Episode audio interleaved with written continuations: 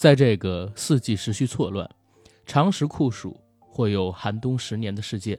残酷黑暗的一系列宫廷斗争、相互厮杀不会停歇。远在南方的七大王国国王劳勃突然造访北方的临东城会见城主，他为的不是简单的叙旧，而是想让埃德担任七大王国的首相。中年冰封的北境，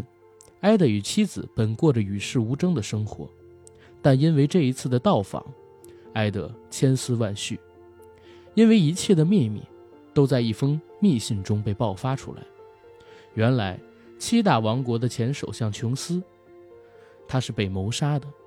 而死因的矛头全指向了劳勃的皇后，名闻望族的瑟西。那为了支援劳勃，艾德。投入了这场宫廷斗争的漩涡中，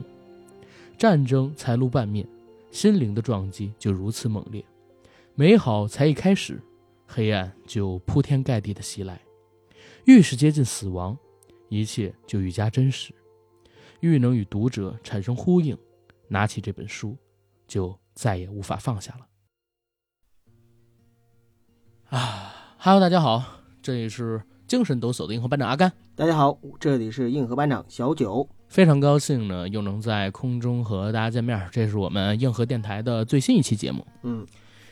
呃，这期节目呢，大家其实听到了我们的开场音乐，还有阿甘念的这一段云里雾里的台词吧，应该已经能猜到是要聊什么了，那就是聊一聊。就在四月十五号，阿甘跟九哥刚刚看到第八季第一集的美剧《权力的游戏》。哎呀，终于走到了完结的时候，心中很感慨啊。对，除了完结之外啊，还有一个小惊喜。关于这个 IP，HBO 有很多的策划，然后现在都已经开始陆续的启动了。基本上在今年的第八季结束之后，有可能在二零一九年我们就会见到一部衍生剧集了。哦，太好了。还能继续看。刚才阿甘给大家念的这一段云里雾里的台词呢，实际上是《权力的游戏》这部剧的编剧、原著作者乔治·阿尔马丁在自己的小说《冰与火之歌》第一部《权力的游戏》的开场的一个导片词，算是比较精简的给这个故事宏大的剧作做了一个开场白吧。然后我们也把它用在了我们这期节目里。我们这期节目想跟大家聊一聊，就是《权力的游戏》这部剧，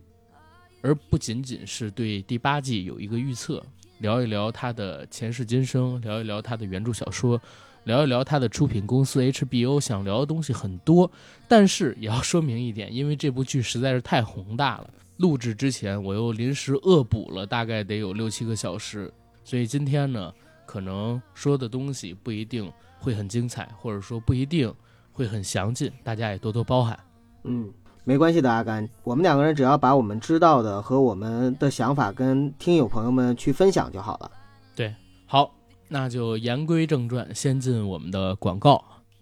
我们的节目硬核电台的付费节目已经在公众号硬核班长上给大家更新上传。第二期是我跟九哥在今年二月份和听友们一起去泰国的时候。录的嗨泰之旅里边记录我们泰国游的行程。第三期刚刚更新的就是前段时间很有热议性的一部电影《风中有朵雨做的云》的原型事件——显村城中村拆迁。啊，我们两个人录的《风中有朵拆迁的云》，这是我们第三期节目。当然，那期节目里边呢，也不光是聊了显村这种城中村拆迁的事件，也聊了很多，就是在我跟九哥身边。发生的有关于拆迁的故事，希望大家可以到硬核班长公众号上去进行收听，点击公众号底部导航键的“听班长”里边的付费节目就可以收听到了，单期价格是九毛九。除了刚才说的这个付费节目之外，然后还有一个事情，就是我跟九哥和大家所提到的泰国游，目前已经陆陆续续的。有听友来跟我们进行报名了，然后呢也交了这个所谓的五百元的定金。当然最后如果不成团的话，这个定金我们会退。但是现在呢有一个点要更新，之前我跟九哥定的价格是每人四千八百八，然后有人也问过我这个费用的问题，说是不是要高一些？然后我是这么回答：首先我跟九哥我们两个人在这趟的行程当中给大家安排的住宿。然后给大家安排的出行的这些车辆，相对而言都是比较完尽的。然后我们两个人呢，也不会安排任何购物的东西，也不想通过这种形式来给大家收回成本。那值得庆幸的是，目前我们有一个听友，他现在也在 咱们硬核电台官方微信群的二群当中，呃，叫如果儿，加了我跟九哥的好友，他呢是主动给我们提供了一个渠道，现在呢就是把我们的费用降下来了一些。如果说大家还想报名的话，我再报一下最终的费用，就是说我们从四千八，然后降下了八百元，只需要四千啊，然后就可以报名了啊，基本就是这么点事儿，好吧，九哥。嗯，也希望大家呢能够呃踊跃的报名吧，因为我们这次的话真的是希望能够跟大家在泰国再次嗨起来。然后关于在泰国的这个行程，这两天呢我会发一个公众号出来。这个公众号上边呢会写一些行程的游玩路线，还有所包含的内容。之前我做过 PPT 的，所以也会发在公众号上。大家看完了之后，啊，再给些反馈吧，或者说直接加阿甘跟九哥的好友就可以了。好，闲话少叙，我们进正式的节目，《权力的游戏》。美剧《权力的游戏》呢，是二零一一年在美国首播的由电视制作网 HBO 所制作发行的奇幻电视剧。到目前为止呢，已经推出了七季。那从二零一九年的四月十四号开始，《权力的游戏》最终季第八季也已经开始上线了，陆续的会给我们看到这部史诗性剧集的一个结尾。该剧呢，改编自美国作家乔治·阿尔马丁的奇幻小说《冰与火之歌》系列。由戴维·贝奥尼夫、迪比威斯还有艾伦·泰勒等人执导。这部剧呢，在播送的这几年时间里边，创纪录的获得了四十七座艾美奖，这是美国电视剧领域的最高奖项，类似于电影领域的奥斯卡。所获得的成绩是目前全球所有同类型电视剧中无人所打破的，也为它的制作方 HBO 带来了丰厚的收入。自从二零一一年的首播开始，《权力的游戏》呢就不断的刷新了行业的记录。不光是全球获得艾美奖最多的黄金时段的电视剧，而且它还创造了一个仅在美国平均每集就有超过两千三百万人观看的这样一个收视成绩。如果大家有了解，就是美国的一些颁奖礼的收视率，或者说重大赛事的收视率的话，可以了解到两千三百万平均每集是一个什么样的数据。美国的超级碗可能说有一点五亿、一点六亿人进行观看，但是奥斯卡这两年也不过才三千万的收视人率，而格莱美还有金球奖基本上就在一千五到两千到三千之间进行徘徊。可以说，一个《冰与火之歌》所改编成的《权力游戏》一集就相当于一个格莱美或者说是金球奖在北美的收视率。那在这个内容。过剩、信息爆炸的大时代里边，在过去这几年，大家一定要明白啊，就是移动互联之后这几年里能取得这样的一个收视成绩，这部剧本身就是一个难以逾越的伟大作品。然后现在呢，我们所看到的是这部剧的第八季最终季，所有的人物都将在这部剧里边有一个集中性的梳理，啊，我们见证他们或是盛放，或者是凋零。这个剧集将以如何的形式进行收场，也是每一位全游迷心里边的一个期盼，对吧？这个自三月六号凌晨吧，HBO 公布了第八季，也就是最终季的预告片之后，《权力的游戏》的粉丝呢，终于等到了正片即将在四月十四号上线的消息。嗯，这部美剧可以算作是美剧中的美剧。呃，也就将迎来最后的一个巅峰和辉煌的时刻。其实最近这段时间，感觉好像剧迷和影迷大家都是在等待着非常重大的大事件。一个呢，就是《权力的游戏》第八季，也就是最终季的上映。呃，还有一个呢，就是《复仇者联盟四：终局之战》它的一个上映。感觉这两个对于全世界还有一个。就是《星战》第九部也是一个结束，《星战》新三部曲的结束，《天行者崛起》也要在今年圣诞档上了。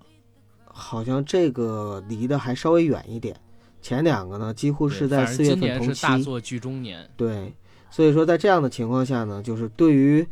很多的朋友来说，这一定是一种狂欢，也是一个再过多少年之后，可能我们同道中人谈论起来还会津津乐道的一个事件。说到哎，一九年，记不记得当时我们看那个《权力的游戏》第八季的时候，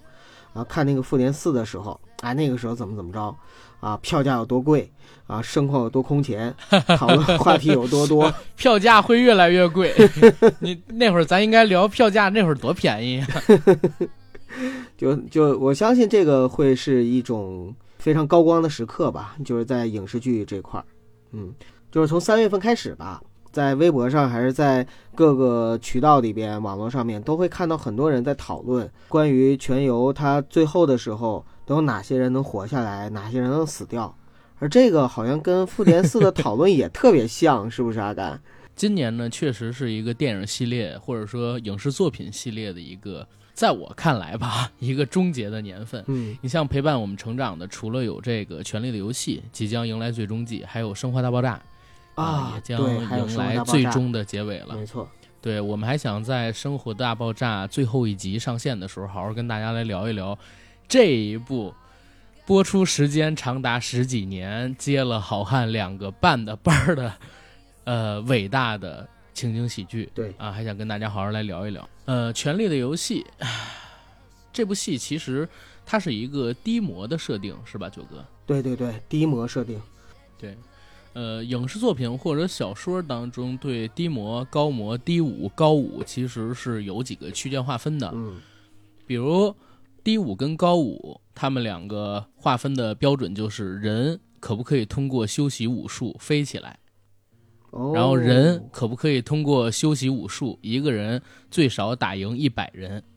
这就是低武跟高武的区别。然后低魔跟高魔的区别是在于，两个世界上可能都会有各种魔怪、各种怪兽，但是是否可以通过所使用的魔法去影响到一场战争的走势？是否可以通过魔法做成毁天灭地的效果？你像在魔界里边，就是《指环王》里最后的魔都之战。啊，其实可以说是天地崩坏，四极崩塌。但是在《权力的游戏》里边，你是完全看不到这些场景的。可能说战力最强的就是那几头会飞的、嗷嗷待哺的小龙。那现在也不能叫小龙啊，个子已经很大了。前几部的时候还是比较小的，对吧？但是这几部小龙呢，可能说影响的也只是几千人左右的一个战局，而且他们会受伤。也可以被人类所击垮，所以这是一个低模世界。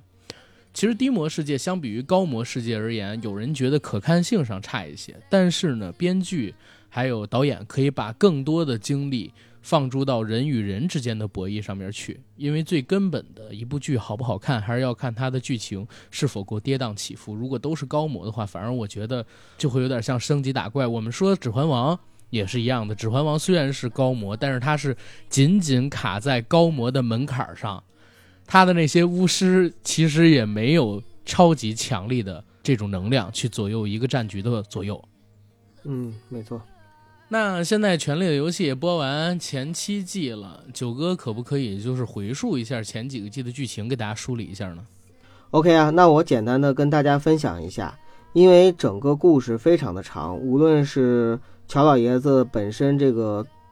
冰与火之歌》，他的这个小说，还是现在翻拍已经翻拍了七季，马上就是第八季的这个《权力的游戏》，都是人物线索非常的庞杂。呃，如果是要详细的梳理剧情的话，我估计得梳理个三天三夜。所以我在这儿呢，简单的跟大家简述一下。就这个故事呢，它有几个主要角色，大家记住。男主角肯定就是一个叫囧死诺，囧恩死诺，我们俗称叫囧雪的这样的一个男主角。雪诺，嗯，他呢是林东城的一个少主，本来是一个私生子，但是呢，在家里的各种亲戚朋友死走逃亡的情况下，慢慢的肩负起了这个振兴家族，还有就是抵抗外敌的这样的一个大任。女主角呢就是丹尼利斯塔格利安，也就是我们所谓的龙妈。她呢是一个流放的公主，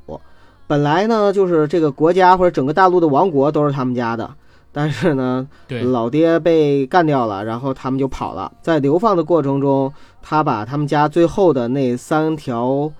小龙给孵了出来，成为了一个非常强大的势力，并且在他的武力的帮助下组成了一支大军，然后这支大军呢成为了最后决战的一个非常有力的生力军。其他的一些角色，好的有坏的，然后各自在这个故事里边就是辗转流离。整个《权力的游戏》讲的呢，就是一个极其复杂的争权夺位的故事。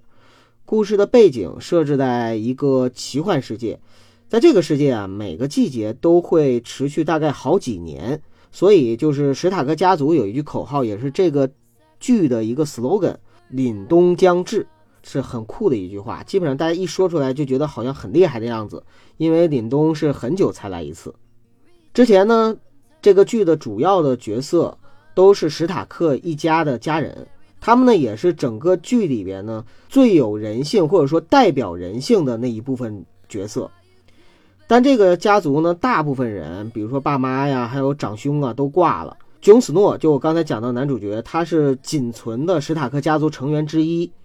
他率领着一支呢，就是由很多好人，而且是各个地方凑起来的这样的好人。女主角丹尼尼斯呢，刚才我也说了，是一个放逐的公主，因为她手上呢有龙嘛，啊龙母，所以是她想怼谁就怼谁，武力是绝对最强大。最大的反派叫异鬼，他们呢是来自北方，样子呢就是一群冻僵的丧尸。而且呢，就是会传染。比如说，如果被丧尸杀了谁的话，谁也能变成这个异鬼。异鬼王叫夜王的带领下，要从北方侵入整个的这个我们所谓的大陆，也就是中原地区。问题呢，就在于琼斯诺和丹尼利斯是否能够并肩对抗异鬼。这个就是第八季，也就是最终大结局的时候，我们将看到的战斗。不同于像我们以前看的像《宋飞正传》这样的美剧，只有几个角色。而且角色呢，从头到尾没有一些什么变化的经典好剧，《权力的游戏》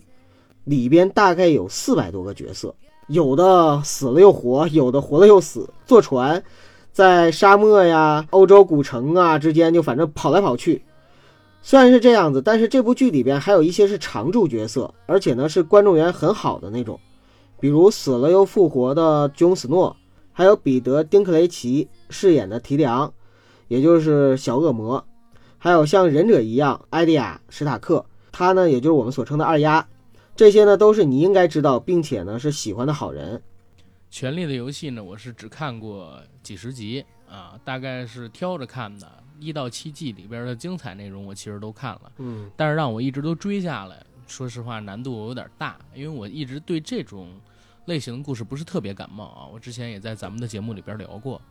但是回溯这个剧情，我发现啊，它其实经典戏剧的影子，其实讲讲的还是一个争权夺位的故事。但是这个戏里边呢，刚才九哥做的这个简述其实很好，只用了几分钟的时间就带领大家呢稍微的理顺了一下这片子里边人物脉络关系跟剧情。但是我也做几个补充啊。首先呢，刚才九哥提到了小恶魔，就是他刚才所念到的提里昂。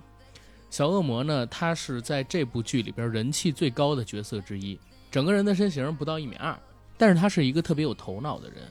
聪明的人，很性感，所以大家很喜欢小恶魔这个角色。而且他在这部戏里边呢，相对而言是比较善良的一个人，有人性的一个人。尤其在他所处的家族里，他是很有人性的那么一个人，也遭到过亲人的背叛，也遇到过种种的灾祸，但是都顽强的活下来了。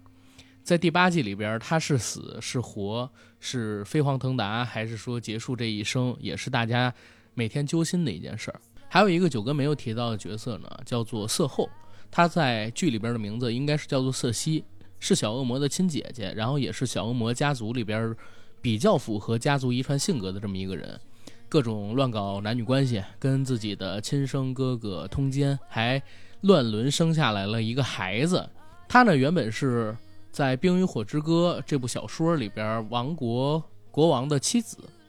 但是呢，刚才也说过了，他所生下来的皇子是乱伦通奸生下来的。这个人呢，极富心计，非常有野心，做了很多恶事儿，做了很多可怕的事儿，所以很多剧迷很讨厌他，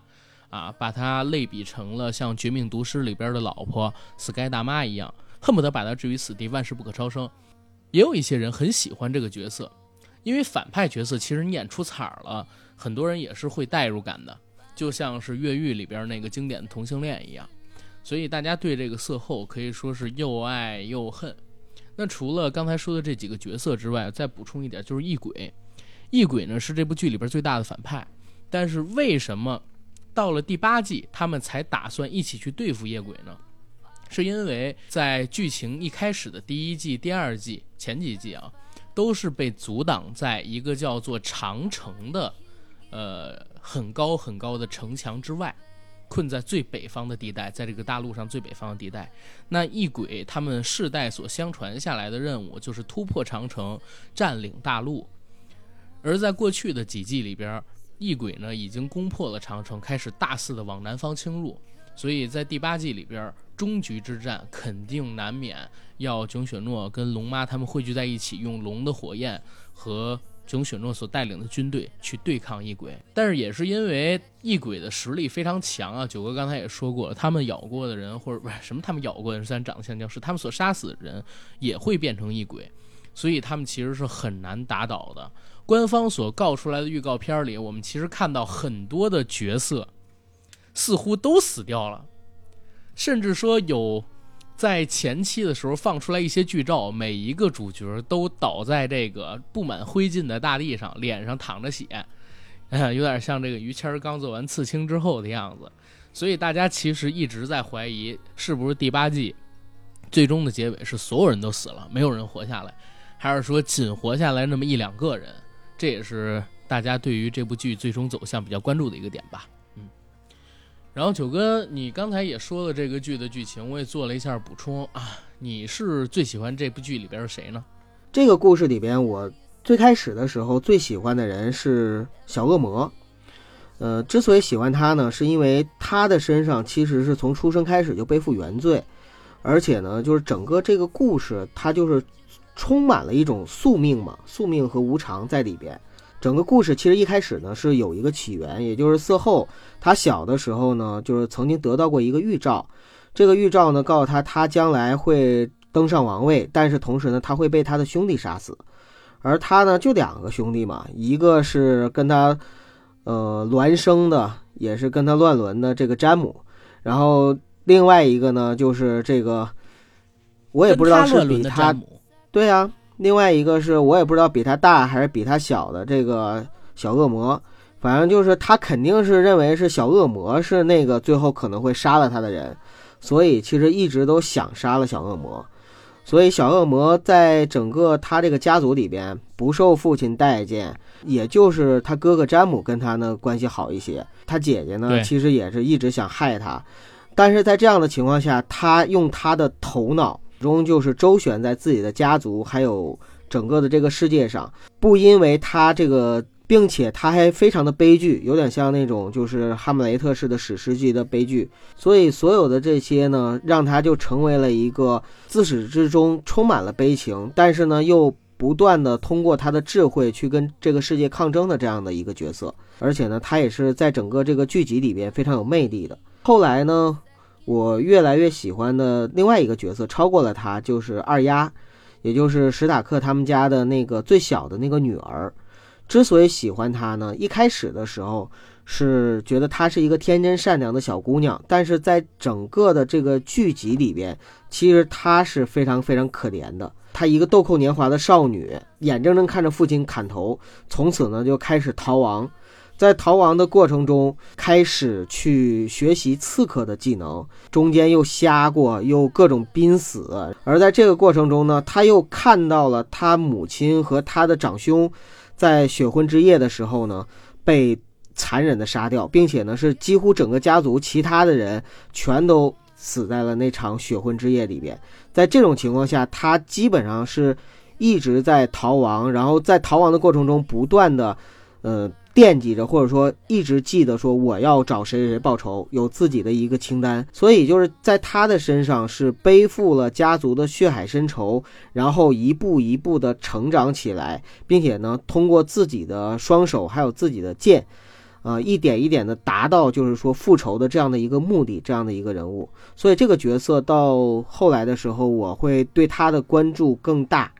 呃，甚至要大过小恶魔的关注。我是特别希望看到他一步一步的，呃，走完复仇之路，最后把色后也给干掉。那样的一个场景。明白。然后我跟你相同也不同，我喜欢的角色呢只有一个，就是小恶魔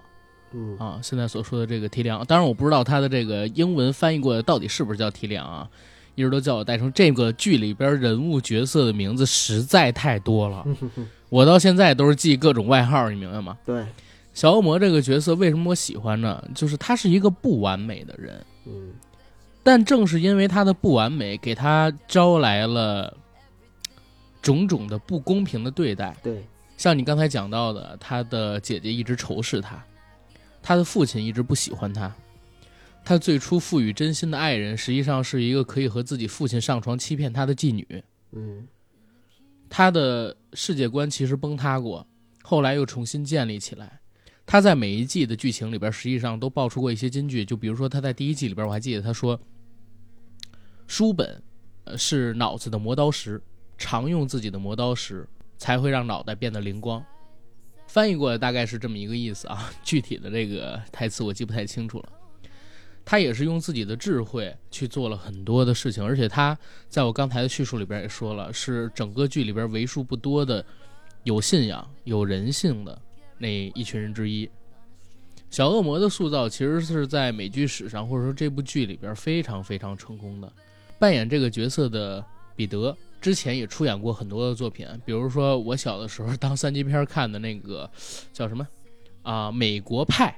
嗯美国派的系列里边，其实就有他的出演，一直也不出名，默默地奋斗在好莱坞的底层去扮演一些特型角色，因为他确实，呃，外形受到一些限制吧，对，所以扮演的都是特型角色，没扮演过什么主角。呃，如果我没有记错的话，因为我没有查证过，应该《权力的游戏》是他第一次担任这么重要的一个角色，而这部剧火了，所以小恶魔的扮演者彼得也火了。现在他在全球其实都有知名度跟影响力，但是我看过一些他的采访，人呢很谦逊，很向上，很积极，脸上洋溢着自信的笑容，你丝毫看不出来他是一个生理上略微有所缺陷的人。而小恶魔在这部剧里边呢，虽然也诟病过自己，呃，身体上的缺陷，但是他始终也没有对自己放弃希望，或者说放弃之后又再找回来了，给了很多人激励。所以我是特别不希望小恶魔会在这部剧里边最终结尾的时候死掉的。呃，可是这个剧有一个特点，就是我们认为好人，我们刚开始喜欢一个人，大热必死。啊，然后他就会挂掉。之前我还看过一篇有关于 HBO《权力的游戏》的专访，说这个《权力游戏》其实刚上线的时候收视率真的不高，当初第一季每一集的制作成本是六百万美元，因为一口气要花七八千万美元嘛，如果再算宣发的话，将近小一亿美元了。HBO 就是一直对这个剧呢持有一个比较迟疑的态度，尤其第一集又经历了重拍，白扔了几百万。所以很有可能就会被胎死腹中。当时还是 HBO 的总裁拍的板儿，说不行，我们要上，一定要上。结果把这个给拍出来了。结果拍出来之后，第一季的时候收视率还是不高，增长很缓慢。首集播出的时候好像才几百万人都不到吧，然后去看这部剧。最终是什么时候开始火的呢？是在第一季的结尾，史塔克家族的族长，就是我们刚才所说的这个囧雪诺跟二丫他们的父亲被砍头的时候，对，对，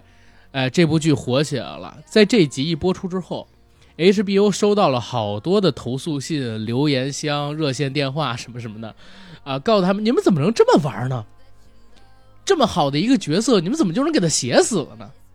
要给他们编剧寄刀片儿。所以在看到这个事情之后，那个那个 HBO 当时的总裁就拍板了，来第二季、第三季一定要做起来，咱们这剧成了。后边的几季里边也是慢慢的把这个风格给发扬光大，就是大热必死。很多我们所喜爱的角色，在这部剧里边都死掉了。唯一可能说死了又活过来的主角，就是这个囧雪诺，因为他还肩负着更大的重任。没错，所以他被复活了一次。啊，在这个剧里边，没有任何一个角色是有人敢说他一定不会死的，因为之前已经发生过太多真相打脸的事情。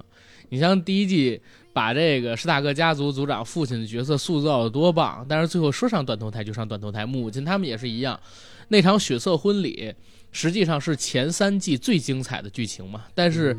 也在这场血色婚礼当中死掉了非常多的我们所喜爱的角色。但是我敢说一嘴啊，就是不管《权力的游戏》啊，它最终发展如何，终归会有一个人坐上铁王座，就是我不知道这人是谁而已。有可能是两个人坐上铁王座，一个国王，一个王后呗。哎，反正都是铁猜的。王座坐不下俩人。对对对，反正都是猜的。现在是真的是这样，所有人都在猜结局，所有人都在猜谁死。哎，要不我们聊一聊？阿甘，你猜一下，你觉得最后会是一个大概什么样的结局？你敢猜吗？预测这个故事的结局啊，怎么说呢？我怕被打脸，不太好预测。因为刚才我也说过了，不能在这个《权力的游戏》里边狂立 flag。你要录完了之后吧，被很多人听到了，过两天结局播出来，完全打脸我这事儿，不带我干，你知道吗？对吧？但是呢，嗯，是这个样子，就是之前呢，不是发生过第七季《权力的游戏》泄露出剧本这么一个事儿吗？你还记得吗？第七季的时候，对对对对，我记得，我记得。当时呢，很多人以为是假的，可是，在真正的第七季上映之后，大家对照了一下所泄露出来的那个剧本，发现，哎，好多地方其实是能对得上点的。而在这个第八季，应该是在三月份还是二月份的时候，网上流传出来过一段时间剧本泄露，所谓的新闻。然后当时我手贱点开了一下，我大概还记得一点内容。然后配合着之前看的预告片，可以给大家来讲讲。如果说最后撞上了，大家会被我剧透；如果说最后撞不上，大家会说阿甘你这分析的太没道理了。这样我里外不是人。不过为了大家，我愿意承担这个风险。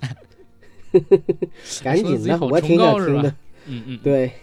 首先是这个样子啊。第八季的第一集，现在其实我们已经可以在网上看到高清资源了。如果说大家想看到的话，但是找不到资源的话，欢迎大家到我们这个硬核电台的官方微信群里边，我们也会发给大家。先跟大家来说我猜测的这个第八季的剧情，从预告片开始讲啊。当时我看的那个预告片，它的一开场其实是二丫她在自述一个旁白。一开始呢，他就说他自己知道死亡，然后也期待见到死亡。他呢自己走在一个走道的场景里边，在逃避着什么。梳理之后，可能说是君临红堡的那个地下通道可能性比较大。那么也就是说，异鬼军团和北上联军的临东城大战，二丫呢必然是活下来的，否则他没有办法跑去红堡。这是一个猜测。二丫的命运呢，是所有的剧情角色里边最牵动粉丝心的一个吧，因为他际遇特别惨。刚才九哥已经说过了，他在豆蔻年华见到自己的父亲被砍头，在血色婚礼上看见自己的母亲，还有自己其他的亲人也被杀死，目睹了灭门之祸，然后身帮的亲友都死去了，他自己呢颠沛流离，还到了敌人的手中，逃出了所谓伯爵的残虐，就剩下半条命，还跟狗撞在一起了，最后才成为了一个刺客。二丫呢，为了生存，可以说经历了不可想象的大小考验。他也目睹了人世间的善，也目睹了人世间的恶，直到他现在有了杀人的能力，有了绝技在手，他还领悟到自己的宿命就是为家人报仇。所以，他的命运在第八季里边肯定是要牵扯到色后的。在他的暗杀名单里，色后本来就是仅存的目标，所以他前往君临城去报仇，肯定是在第八季里边的一个必然结果。那如果说他去君临城刺杀色后，第八季肯定会把这出戏放在重头戏上。我们也将目睹，就是二丫呢刺杀色后，还有猎狗魔山兄弟决斗这样的一个情形。然后关于他能否在这个刺杀活动当中活下去，我觉得物极必反，因为他经历了太多的苦痛。如果再把他给写死了，肯定绝大部分的这个观众朋友是不能接受的。我相信他能活下去，不再延续斯塔克家族这个悲情的结局。而且呢，我还觉得就是三傻有可能会爱上小恶魔，因为在网上有人说，因为我没看过原著啊，网上有人说看过原著，说这个三傻小恶魔明媒正娶的妻子，所以他最终应该会在剧里边爱上小恶魔，而夫妻两个人呢统治了几个城市。在这几版的预告片里边，还有一个镜头呢，就是不断的翻白眼儿，预知这个夜王即将来临东城的真正嫡系人布兰，说在这个泄露的剧本里边，他会在大战之中死去，而后被夜鬼转化为新的翼王。这个我认为是比较有可能的，因为也是有网友说，在原著里边呢，如同阴阳两极的森林之子和异鬼，一直是很大的谜团。乔治·马丁呢，一直对这个设置语音不详，不想说到底是为了什么。那么，我们也就是否可以认为异鬼的出现，还有先知对人类的宿仇有必然的联系？冰与火，无论哪一头可以压倒另外一头，都是历史和宿命，他们不断的轮回之中所产生的。对权力的贪婪是人类的致命短处。那么，对于唯一能够干扰人类、自相残杀的异鬼军团，就会不断的袭来。这个寓意呢，呃，也是目前我认为啊，对于《冰与火之歌：权力的游戏》这个全名，它一个最好的诠释。然后就是有关于大战的预测，决战肯定是打异鬼嘛。那对付异鬼，在这个剧里边设定是需要龙晶还有火，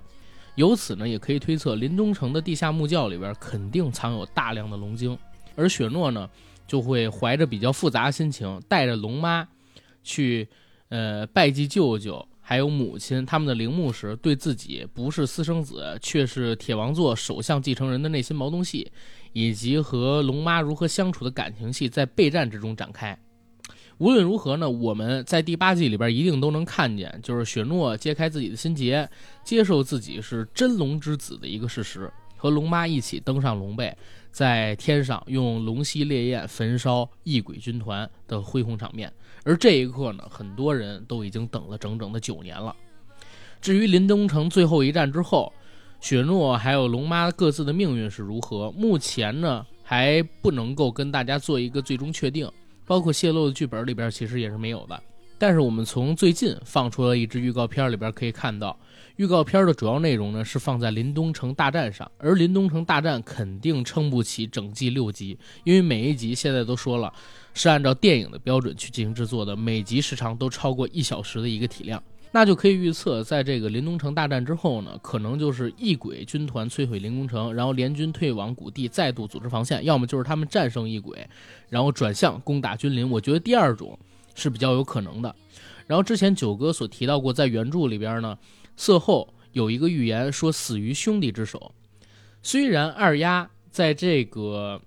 剧里边吧，承担着向色后复仇的这么一个重任，但是以我对这种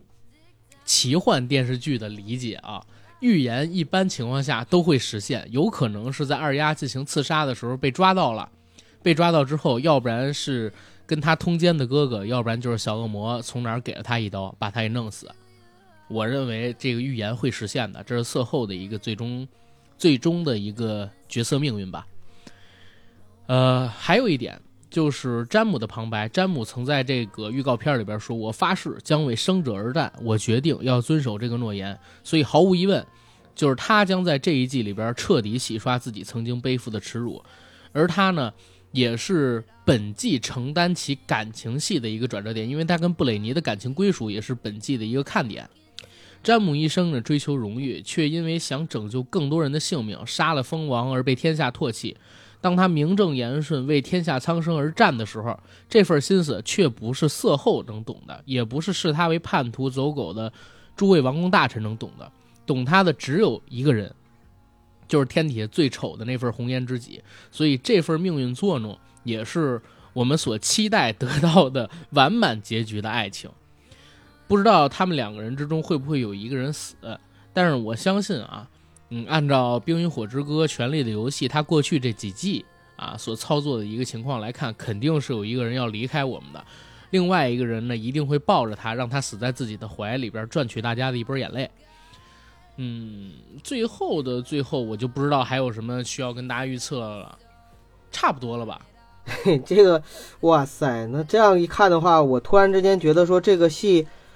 应该就是这样的一个走向，因为如果再往这个戏外走的话，我不知道编剧得脑洞多大才能够把这个弯儿再拐一下了。对，我纠正一下，刚才我说的并不是原著里啊，原著我没看过，可能原著里也有，但是但是是在剧集里边就是有这个预言。然后既然是有这个预言的话，我也跟阿甘的观点挺一致的，也就是说他一定会实现，而且百分之九十的可能应该是詹姆把色后干掉，因为我们总觉得说这个戏一直以来都是色后觉得说小恶魔可能是最后杀死他的人，那恰恰是不能让小恶魔做这样的一个人啊，所以詹姆可能最后的时候因为。一些大义，或者说因为他的一些东西，或者他要守护的其他东西，然后呢，他杀了自己一生最爱的这个女人，也是他最亲近的这个孪生孪孪生妹妹。死后，我估计应该是被他干掉。但是万一他就是套路呢？让小恶魔去杀了，可能说大家都习惯了这个《权力的游戏》的反套路，最后他就让小恶魔去，然后给大家出一口气。可能就是那百分之十的可能在里面嘛，对吧？呃，然后还有就是三傻和小恶魔，我觉得也确实两个人会在最后的时候喜结连理。关于王位的预测，我倒是可以大胆预测一下，我个人认为铁王座最后应该是龙妈和雪诺两个人都坐不上，嗯，有可能是龙妈的孩子坐上，也有可能呢是其他人。因为我觉得龙妈和雪诺的话，应该是在两场大战，一场一场丁东城之战，一场君临城之战里边，俩人应该都会挂，不会编导把最好的两个角色或者最主要两个角色留在最后的，不会，这个不符合调性。林东城的城主应该是三傻座，这个应该是没跑了。然后小恶魔呢，应该是辅佐他，呃，因为始终都是。呃，一个非常好的这种叫什么国王之手嘛，他辅佐这个城主的话也是没问题的，而且俩人肯定是好夫妻。做诸侯之主的，还有做国王的王座的，应该都是女性，因为这个呢是符合就是《权力游戏》一贯的这个政治正确。我这儿还想说这句呢，就是你刚才说龙妈跟那个雪诺有可能都做不到铁王座的时候，我还想说一事儿，就是前些日子我看了一个采访。采访这个马丁大叔的，马丁大叔说：“嗯这个要让女性，所以这个龙妈有可能会坐上的，知道吗？龙妈有可能会坐上。反正龙妈是肯定肯定比雪诺能坐上的概率要大很多，对对吧？我再猜猜这些小人物吧，比如说也不是小人物啊，就是一些不是主要的，但是也是配角的角色。你比如说像刚才我们说到的那个。”嗯，跟詹姆发生感情，并且在这一季可能担任主要的感情戏的这个大美人儿布兰妮，她可能应该也会死掉。不不不，她应该不会死掉，应该她会像阿甘刚才讲到的，就是抱着詹姆的尸体，詹姆是肯定得死掉的。然后她应该会活，因为按照乔大叔的说法，就是女性活下来。呃，不是，乔大叔说是女性是希望。在他的这个故事里边啊，对啊，对啊，对啊，他也是希望啊。然后呢，那个我自己解读的啊，是让女性活下来。他说的是女性是希望，女性很坚强。就是这些男性角色，我觉得应该是一个不落，全都会死。像那个山姆他老婆呀，还有像二丫、三傻，所有的女性角色要死也不会死光，一定会留下一大部分。嗯啊，对，布兰是一定会成为。夜王的，就是新一任的夜王，这个也是我认为有百分之九非常非常大可能的一个，对对对，而且也正是因为他成为夜王，控制住了异鬼，才在最后的时候呢，呃，就是守护住了大陆，或者说让大家转危为安。可能就是异鬼的强大已经强大到了大家已经没有办法抵抗了，然后结果最后的时候呢，是直接直取中路，探其首脑。然后擒贼先擒王，搞了这么一出，然后带着异鬼回去，直接变成王。对，反正就是这个意思。就最后就回回归，回归了之后呢，然后大家呢就又重新把长城筑起来，重新把长城筑起来，然后经历了血与火的洗礼，经历了冰与火之歌之后，重新呢拥戴铁王座的。继承者构筑起一个新的平衡，对我觉得这个确实应该是大体的故事的未来的走向。或许只是短暂的平衡，因为在这个权力的游戏里边，人性的贪婪是导致一切悲剧的根源。而这一点，不光是从这个马丁大叔的小说上，还是从现在所拍摄出来的前七季，还有第八季，我们看到第一季的第一集的剧情里边都是没有改变的。所以我相信，就是哪怕最后换取来的和平，这个和平也只是一时的。啊，冰与火之歌还将持续的在这个大陆上边再次升起，然后不断的交替，那肯定形成一轮又一轮的轮回。对，它不是，它不会像这个《指环王》一样，《指环王》最后就是中土世界和平了。然后阿拉贡戴上了王冠，成为人类之王，然后迎来人类的时代。但是《冰与火之歌》它还是一个比较暗黑的故事，我认为，它如果最后真拍的特别圆满，然后 happy ending 做结尾，我反而觉得这是这部剧的败笔，把前边七季八年做的努力全部都给废掉了。而且就是，其实《冰与火之歌》里边，它讲述的是一个非常封建主义的这样的一个政治制度。在这样的政治制度下的话，我们可以看到，就是其实这里边没有任何一个平民角色，通过自己的努力，然后最后呢成长为一个诸侯或者说一个王者，也没有任何一个王者就是说，呃，就是变成了一个对，所以它是一个为贵族和血统论的这样的一个设定。在这样的设定下的话，其实纷争和争斗，包括联姻是不断的。什么时候只有到人类文明进化到一定程度了哈，比如说走到走到了这个工业时代，可能才会才会出现稍微平等一点的，或者说公平一点的政治。哎，但是也有一点，在这之前的话，有一个有一个理论，我前些日子看一些文章的时候听到的，就是说，在一个有魔法的世界里边，似乎工业永远都不可能发展起来。那魔法能不能进步？魔法可以进步，但是工业为什么说不能发展？我我我曾经想过。我曾经想过，就是人类的文明的进化啊，它其实，呃，可以工业是一条路，我们现在走的是这条路，但是在早些年的时候，比如说人类，我们练气功，呃，然后我们探索自身的这个超级能力，然后开发人体的最大程度的开发人体的潜能，比如说会不会走上另外一条路，然后走上另外一条文明，那个社会也会变得越来越文明。你这个说法其实就是在这个。所谓的世界观框架里边非常有名的一个理论叫点歪技能树。之前如果大家有看过一个叫做《钢铁苍穹》的一个电影，就是讲在二战结束之后，希特勒没死，希特勒他们呢当时是造出来了就是能够到月球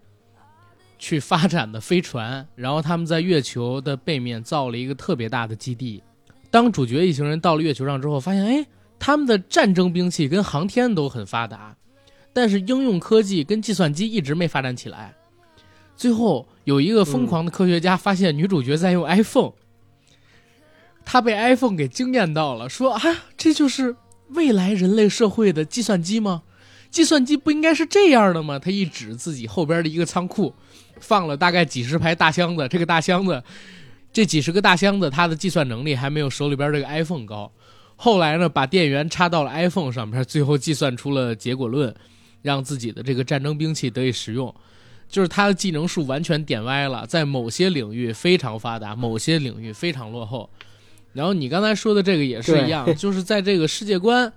运行的过程当中，人类点错了技能树，人类可能说没有走到科技发展上，走到了魔法，或者说走到了一些其他领域。但是这个我我们只是说在聊创作的啊。聊创作过程中，当然现实生活中发生这样的可能性几乎为零，毕竟还要遵循一定的物理学规则。那其实，在我看的那个理论里边，就是当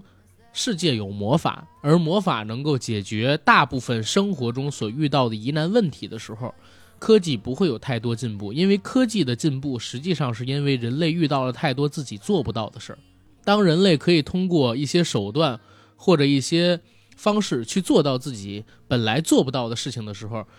比如说用魔法，它能够升起火来，那可能火柴跟火机未来都不会发展出来。如果就是到另外一个世界里边，所有人都可以用魔法生火的话，火柴跟火机就不会发展出来。然后接着说回这个《权力的游戏》啊，我觉得《权力的游戏》就像九哥你刚才说的，它其实是把背景放在了一个类似中世纪的欧洲的一个奇幻大陆上。所以你刚才所说到的这个唯贵族论、唯血统论，它是不可避免的，因为当时的社会环境就是这样。唯一可能说不同的地方，就是在于，嗯，《权力的游戏》这部剧里边的女性角色大都很坚强，小说里边也是，而在其实我们所了解到的中世纪的欧洲并不是这样的，而且在这部戏里边并没有出现宗教。我说的宗教呢，就是说像中世纪或者说传 传言到现在的，就是像欧洲的教廷那样庞大的势力，其实它没有啊，对对所以对它信仰并不是统一的。当然也有可能这是因为过多的王国跟诸侯吧所导致的。其实我倒是挺想，呃，顺沿着现在我们所了解到的《冰与火之歌》的故事往下去猜想，就是有可能第八季结束之后，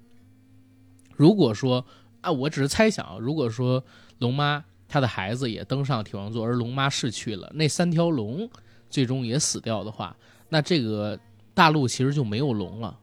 对吧？在失去了龙之后，对，然后新一代的异鬼再次奔袭到大陆上，烧杀抢掠、占领地盘的时候，我们的呃《权力的游戏》的后代们该如何去抵抗这些像丧尸一样的恶魔？啊、这个其实是很有意思的一件事。现在好歹还是有龙的，然后好歹还是有魔法的。如果哪一天魔法不存在了，只剩下异鬼，那个故事才有意思呢。嗯，万事万物是平衡的，就是只要有一鬼在，那就一定有火，因为冰与火嘛，它是同生同源。呃，如果说有一天这个世界上魔法消失了，那异鬼也会消失的。然后再说一个事儿吧，就是我觉得《权力的游戏》有可能是近十五年来影响力最大的一部美剧，没有之一。没错，在它之前，可能说《老友记》的影响力比它更大一些，但是在《老友记》之后，我说的是影响力啊，不是说这个成本什么乱七八糟的，应该还没有任何一部剧能够比得上《权力的游戏》。而随着现在我们所了解到的这个互联网的发展，以后再有电视台播出这样的戏，每季能有几千万人去观看的可能性也很小很小很小很小，甚至可以忽略不计了。这有可能是空前绝后的一部戏，它正好是处在传统电视观众向互联网进行迁移的这么一个过程里。如果它是诞生在两千年代初，或者诞生在九十年代末，有可能它在北美所取得的成绩比现在更加的好。哎，总之时也命也运也，就在这个时候，我们遇到了这样的一个戏，这样的一个戏呢，在我们的人生里边留下了非常难忘的回忆，这就够了。哎，阿甘，我问你个问题：如果复仇者联盟后续还会出一批新演员，然后开展新故事，你还会像以前那样子去追吗？我我到现在为止也没有追呀、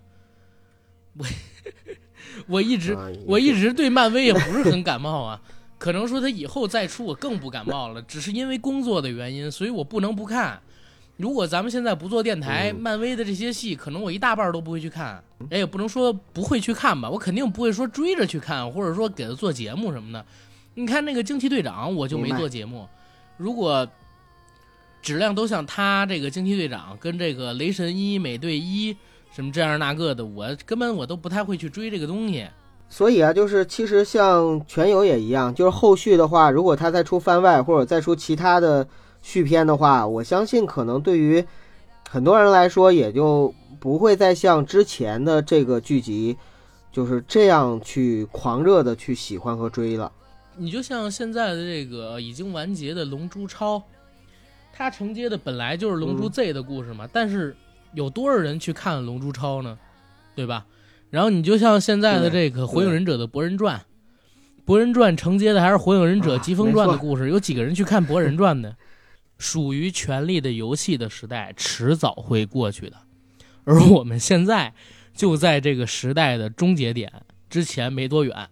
前两年的时候，就是《西部世界》刚出的时候，还说是要接《权力的游戏》的班，但是我觉得好像它的火热程度和影响力，毕竟也不如《权力的游戏》。西部世界本来就是打算着来接这个《权力的游戏》班儿才被开发出来的，但是呢，西部世界到现在为止，因为有全游压着，而且它的剧情相对晦涩一点点，所以热度没有那么高。尤其第二季，它的这个关注度啊下了很多很多很多。但是还有一个点，这个点是啥？就是大家一定要记得《生活大爆炸》的例子，它就在前边起了一个很好的示范作用。其实《生活大爆炸》最开始更新的时候，也并没有太火爆。他什么时候开始火爆？其实是从第三季、第四季开始，《好汉两个半》里边查理辛退出《好汉两个半》了，然后没有合适的好的美剧来接档，所以这个《生活大爆炸》应运而起，时势造英雄嘛，做成现在也算是一个现象级的美剧，陪伴我们成长的。有可能说，在这个《冰与火之歌》结束了之后，如果西部世界还能一直保持这么高的更新质量，它也成为一个现象级的剧是有可能的。因为 HBO 它之前一直都是在走这个精品化路线呃。当然这也说一嘴啊，最近一段时间呢，HBO 也出现了很大的一个变化。在之前的很多年时间里边，HBO 它是一个独立运行的电视网站，然后它主要的对。营收来源是订阅用户的订阅费用。去年呢，他其实是赚了二十亿美金，然后陆续在这几年赚的都是几十亿美金级别的。有的时候他甚至比时代华纳从盈利的角度上面来讲，净盈利都要高一些，而且投资成本也没那么大。HBO 都是走精品化路线，我刚才说了，像什么《权力的游戏》呀、《西部世界》呀等等的剧都是他做的，但是他每年做出来的这种大的剧。不会有很多，不会有很多，但是他现在换了一个 CEO，而且这个 CEO 上台的时候跟前任的 CEO 两个人还有不少争执。前任的 CEO 坚持要走这种精品化路线，就是说我不像奶飞那样，奶飞那样太傻了。奶飞是直接把钱拍给你，你一季全都做出来，而 HBO 呢还是有这个试播集啊这个规律，就是说我先让你试播。试播反响好，你给我做，我把后续的钱给你；试播反响不好，后续的钱我不给你，你也别做了。